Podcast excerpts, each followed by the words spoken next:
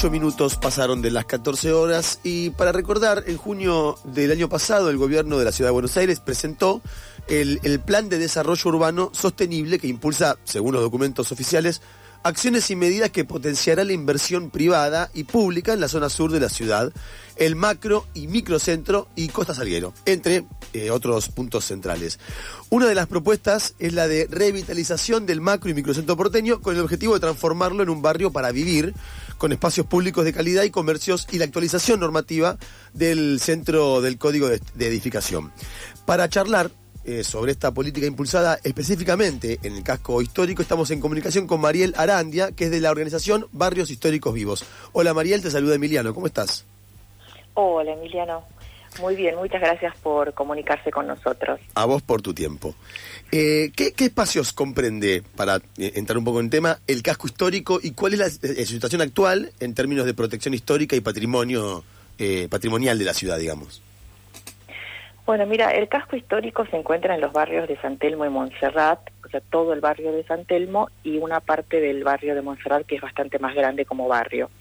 Eh, ambos barrios eh, son los dos barrios más antiguos de la ciudad de Buenos Aires. Vos pensá que la fundación de Buenos Aires en 1580, te estoy diciendo 1580, fue en Plaza de Mayo lo que es el barrio de Montserrat. Y este, eh, tanto el barrio de Montserrat como San Telmo fueron desde los comienzos de la ciudad barrios de residentes, ¿no? Donde, donde la gente vivía, como vivimos ahora los vecinos de San Telmo y Montserrat. Hay algo, hola Mariel, Emilia te habla, ¿cómo estás? Eh, hay algo que, mencionábamos recién, que es este plan de la Ciudad de Buenos Aires presentado el año pasado, ¿no? Vinculado al desarrollo sostenible, o así lo titula por lo menos el, gobierno de la ciudad. Y la pregunta es, ¿qué modificaciones sobre este espacio que vos bien mencionás está llevando adelante el gobierno de la ciudad y sobre todo qué consecuencias tiene para quienes están viviendo en esos barrios? Claro, más que modificaciones, lo que están haciendo literalmente es una transformación, ¿no? Tenemos eh, toda la calle Bolívar y varias calles perpendiculares, eh, todas cubiertas con rejas eh, y con carteles amarillos, absolutamente todas las cuadras, donde dice la transformación no para y literalmente lo que están haciendo es transformar el barrio, o sea, todo lo que sería el casco histórico, lo cual desde todo punto de vista es digamos, una locura porque no se puede transformar un casco histórico, se lo tiene que preservar. O sea, la ciudad de Buenos Aires tiene muy poco casco histórico comparado con otras ciudades por diferentes motivos. Em, y bueno, dentro de, de, lo que queda es e, este casco histórico que tenemos en estos dos barrios y en este plan que le llaman de revitalización en realidad lo están transformando. ¿Por qué? Porque están transformando un barrio de que de alguna manera convivía entre un vecindario eh, muy heterogéneo y con mucha identidad barrial, con comerciantes tradicionales del barrio, más nuevos comerciantes, más los domingos la feria visitada por cantidad de, turistas de todo el mundo, los domingos solamente, y, bueno, la, la, gente que viene al barrio, a los bares, eh, por ahí los viernes, los sábados que viene a visitar los bares, ¿no?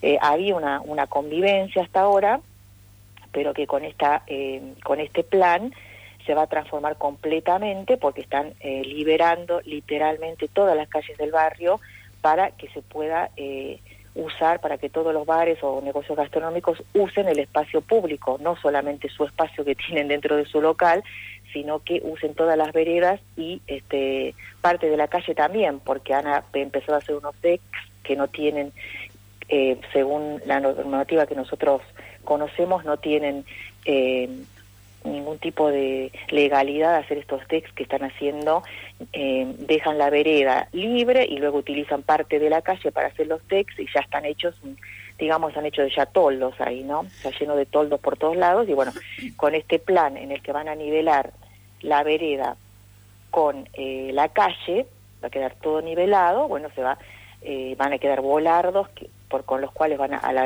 agrandar, ensanchar las veredas, el espacio que sería de vereda, por lo cual este, eh, se va a llenar de muchos más decks, ¿no? Mariel, ¿cómo estás? Natacha te saluda.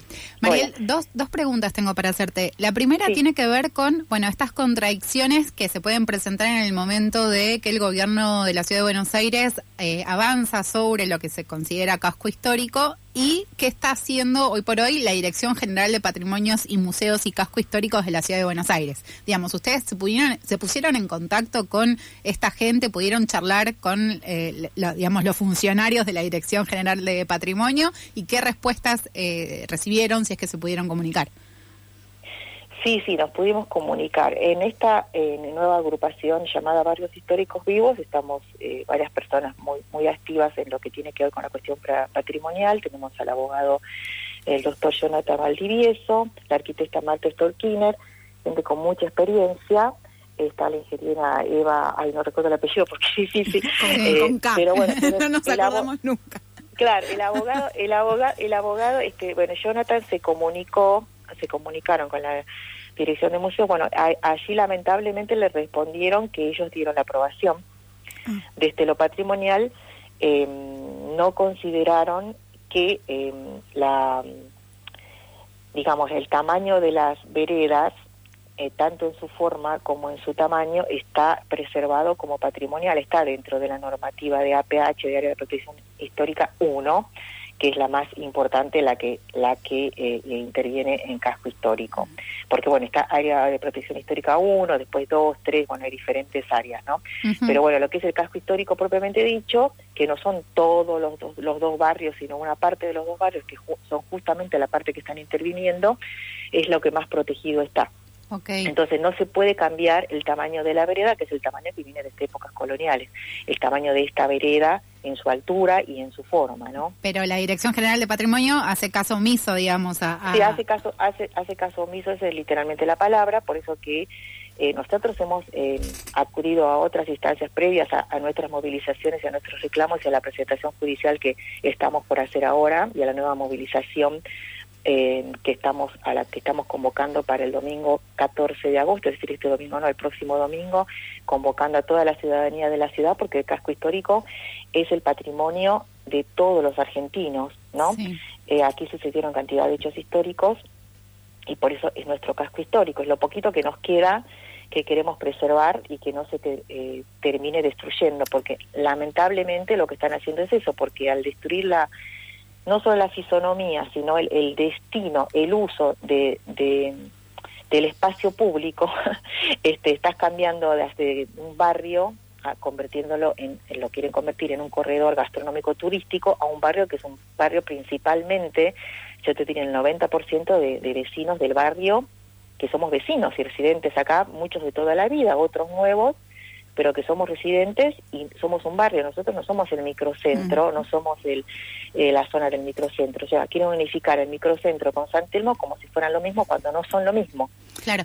Mariel, y una, una segunda pregunta que iba en relación un poco a, cómo el, el, gobierno de la ciudad de Buenos Aires se jacta en ponerse en diálogo, digamos, todo el tiempo con vecinos y vecinas, ¿no? Y, hace un poco el eslogan de, eh, digamos, que, que en cierto punto tienen un vínculo muy estrecho con eh, los ciudadanos de, de Cava, ¿no? Digamos, y ante eso te quiero preguntar, ¿se reunieron? ¿Hubo algún tipo de convocatoria? ¿Hay algún espacio de participación de los y las vecinas sobre este plan urbanístico que se presentó? Sí, mira, justamente, justamente, como decías vos, digamos, se gastan de algo que no es verdad, lamentablemente, y esto va más allá de una cuestión que si uno le guste o no le guste el gobierno de la Ciudad de Buenos Aires, lamentablemente la cantidad de mentiras totalmente comprobadas este es, es enorme, ¿no? Totalmente probadas y comprobadas, ¿no? Eh, entonces acá esto esto verdaderamente es una jactancia el, diálogo con los vecinos, porque lo que hicieron fue eh, allá por el mes de mayo creo o abril eh, llamaron a una, a una reunión eh, a, así con invitaciones específicamente solamente a algunos vecinos entre los cuales estaban los vecinos eh, que se favorecen con este plan, porque obviamente no son vecinos, son comerciantes que se favorecen con este plan porque van a ocupar el espacio público, al cual eh, Jonathan, el doctor Valdivioso, logró acceder no por invitación, sino fue como que se enteró y fue él con otras personas del barrio, el arquitecto Tolkien y demás, y como que lograron entrar, pero no con invitación. Bueno, entraron, la, eh, era un salón más o menos para 30 personas, de los cuales 15 asientos estaban ocupados por funcionarios públicos de la ciudad y quedaban 15 para vecinos, que eran los invitados, más los que pudieron entrar parados. O sea, esa fue la participación ciudadana que hubo con el vecindario, no hubo otra. Y obviamente lo que manifestaron los, los que fueron como vecinos no tiene no, no fue tomado en absoluto en cuenta. Claro, no fue una convocatoria abierta, digamos. No, de ninguna manera, o sea, así te digo, o sea, entre espacio para 30, 15 funcionarios, 15 vecinos elegidos, invitados por ellos, o sea, no hubo ninguna convocatoria y lo que nosotros estamos pidiendo es eso, que haya una participación ciudadana del, del vecindario. Lo que se lo que se está viendo, Mariel, es que claramente están convirtiendo esos barrios, ese espacio, el casco histórico, en un centro turístico. Esto viene ya hace bastantes bastantes años, post pandemia, quizás se nota aún más, ¿no? Sí, en un, en un centro turístico, pero, o sea, en realidad el, el, proyecto es un corredor gastronómico turístico, porque no no es que, o sea, el turismo, yo soy em, profesional de turismo, soy eh, guía de turismo trilingüe, es decir, yo soy, yo trabajo en turismo, esto no tiene que ver, no va en contra del turismo. es decir, el turista viene a buscar lo auténtico, viene a, si viene al costo histórico, viene a buscar la autenticidad, no una cosa artificial y creada para ellos, como que vos le vas a armar un show, montar un show el momento que llegan. Y además el turismo es una, varía, es, este, hay temporadas de turismo y temporadas que no. Entonces, eh, lo que nosotros los visitantes que tenemos en San Telmo lo que quieren traer es eh, gente de todos los barrios, como por ejemplo, para darte un ejemplo, las cañitas, es decir, que haya que las cañitas casi no hay vecindario, ¿no? Este, eh, no sé cómo en ese momento se defendieron o no los vecinos, pero nosotros como vecindario, San Telmo y Montserrat somos barrios este, muy aguerridos y nos hemos defendido siempre y no vamos a eh, entregar de esta manera el barrio sin dar una batalla. Este corredor gastronómico turístico es algo que no tiene nada que ver con la naturaleza del vecindario del barrio de vecinos, que convive con los turistas y también con los comerciantes dedicados a cada uno de sus comercios. Estamos en una convivencia, y ferias, este, nosotros sabemos que hay días que el barrio casi no se puede estar como vecino, pero son esos días, ahora una cosa es que sea un domingo, que es un sábado de la noche, y otra cosa es que todos los días se te convierta en un lugar invivible, ¿no? Porque también está la cuestión de la contaminación sonora, que porque ponen amplificadores por todos lados y el tema de la higiene de la basura que generan todos estos este, nuevos locales gastronómicos que es tremenda y sinceramente seguramente habrá alguna excepción pero la mayoría de los locales gastronómicos tienen cero responsabilidad respecto de la basura la dejan tirada por cualquier lado nosotros nos quedamos con toda la basura las cucarachas en cualquier momento van a haber ratas este después no han previsto dentro de este plan, por ejemplo, baños públicos. Yo he estado en otros cascos históricos, en otros países, incluso de Latinoamérica, no te estoy hablando de Europa, mucho más en Europa, pero en Latinoamérica, donde hay edificios enteros que son de baños públicos, que están siempre cuidados y siempre limpios, no baños químicos, baños públicos de verdad porque son barrios, los barrios más turísticos que son visitados, porque si no la gente que no puede eh, sentarse a consumir algo para entrar a un baño, este dónde va a ser sus necesidades, lamentablemente en todas nuestras fachadas que son patrimoniales. O sea, cuando los domingos, cuando la feria, la gente se va, vos salís a pasear por San Telmo, a caminar por San Telmo, y es incaminable por la basura, los olores y todo, ¿no? Y son los después los, los encargados de edificio que tienen que lavar todo el lunes. Bueno, imagínate si esto se propaga más y todos los días. Esto va a ser, para nosotros verdaderamente se, van, se va a convertir en barrios invivibles, y los barrios que, o sea, no, de ninguna manera vamos a abandonar nuestro eh, lugar, nuestro barrio de pertenencia. Mariel, ¿nos recordás cuándo es la manifestación? La movilización es el domingo 14 de agosto, convocamos a partir de las 14.30, eh, vamos a estar en la esquina de Independencia y Defensa, es el día que está la feria de San Telmo y lo vamos a hacer también dentro de ese marco, porque también hay gran cantidad de feriantes que van a apoyar la convocatoria, eh, están apoyando esta convocatoria. Em, y bueno, y otras organizaciones del barrio, este, grupos, asociaciones culturales, además del vecindario, ¿no? Que todos estamos en, digamos, en la, con el mismo espíritu y con el mismo eh, con la misma consigna en esta batalla de eh, preservar el casco histórico dentro de lo patrimonial que tiene que ver con las veredas y no a los volardos, no a la nivelación de las veredas, sino a los volardos, no a la ocupación del espacio público eh, y sobre todo la, eh, la preservación y el cuidado de la identidad de nuestros barrios, ¿no? que contienen tantísima historia y memoria. Mariel, muchas gracias por tu tiempo. Gracias a ustedes. Así pasó Mariel Arandia, que es de la Organización de Barrios Históricos Vivos. Eh, domingo 14 de agosto a las 14.30, a las 14.30, perdón, en Independencia y Bolívar. Entonces, esta movilización para defender el casco histórico. Seguimos con mucho más de eso que falta.